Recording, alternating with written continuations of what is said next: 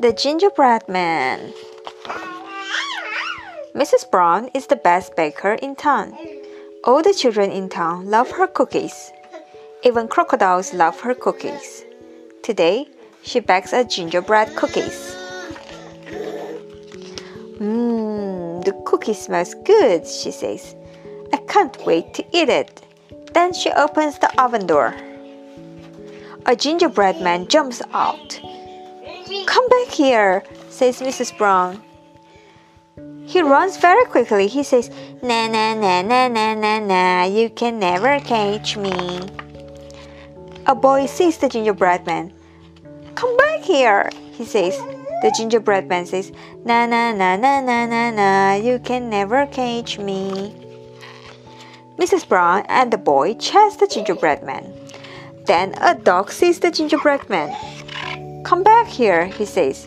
Na na na na na na na, you can never catch me, says the gingerbread man.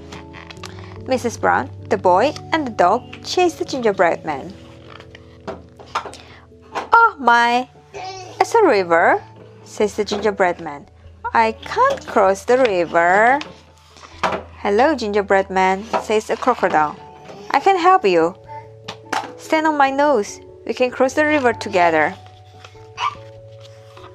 Oh boy, says the gingerbread man.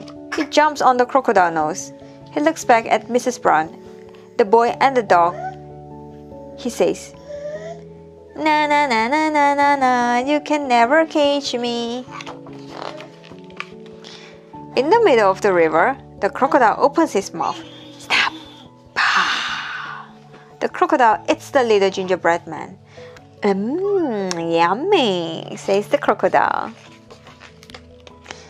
We are hungry, say the boy and the dog. I can make another. Let's go, says Mrs. Brown. But I will be careful. I will lock the door.